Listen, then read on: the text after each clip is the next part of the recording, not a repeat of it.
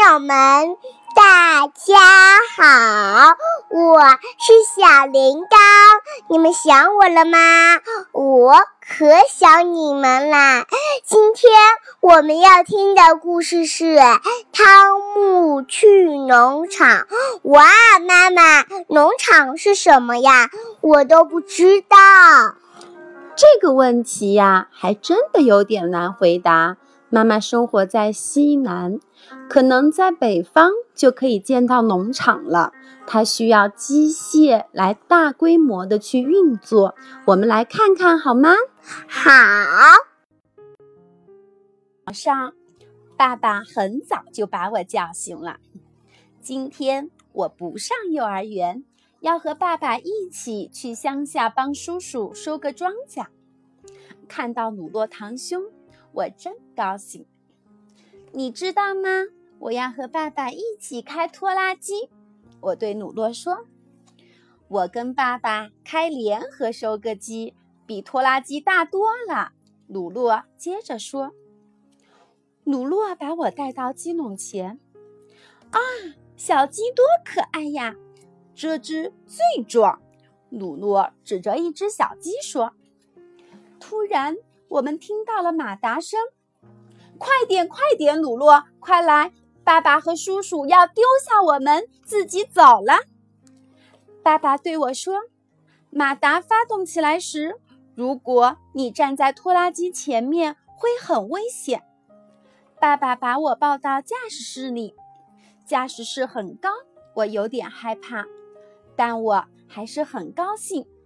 我对鲁洛说：“要小心。”不要站在拖拉机前面，我很喜欢待在拖拉机里。爸爸，开拖拉机难不难？不难，只要肯学。爸爸，谁教你开拖拉机的？是我爸爸教我的。那时我跟你差不多大。那我能开吗？爸爸把我放在他的膝盖上。让我握着方向盘，我开拖拉机啦。我们到了田里，爸爸把拖拉机停了下来，真安静呀。听，爸爸说，风吹着，小麦在唱歌。我的爸爸，你的爷爷教会了我这个。爸爸拿起一把麦穗，用力一碾。再一吹，手掌里就只剩下麦粒了。你拿一粒放在嘴里嚼，如果发出嘎吱的声音，就说明麦子熟了。爸爸说：“爸爸听着，我也听着，嘎吱嘎吱的声音从嘴里传了出来。爸爸让我看一个麦穗有多少麦粒。”告诉我，每个麦粒都可以长出麦穗。我们吃的面包就是用小麦做的。麦田很大，望不到边。我坐在爸爸的肩膀上，这样能看得更远些。叔叔的联合收割机开过来了，不过看起来很小。嗯，不对，联合收割机。可不是很小，它比拖拉机还大四倍呢。这可不是鲁诺能开的。干活吧，爸爸说。我需要你的帮助。看看麦粒是不是掉到了翻斗里？等翻斗满了，我们就把麦粒卸到仓库里。仓库里的麦粒都堆成山了。我和鲁洛特别想爬上去玩。玛丽、伊娜和艾米丽也来了。妈妈和露露婶婶同意我们爬小麦堆，但不要离他们太远，这样他们就可以看护着我们。开始爬山啦！我对鲁洛说：“我们是在沙漠里，咱们出发去探险。”我是队长，鲁洛说。为什么他总是当队长？小心，不要陷进流沙里。玛丽说：“要当心哨子蛇。”鲁洛说：“不是哨子蛇，是响尾蛇。我说。突然，玛丽哭了起来。她把头花丢在沙漠里了。哦，不是沙漠，是麦粒堆。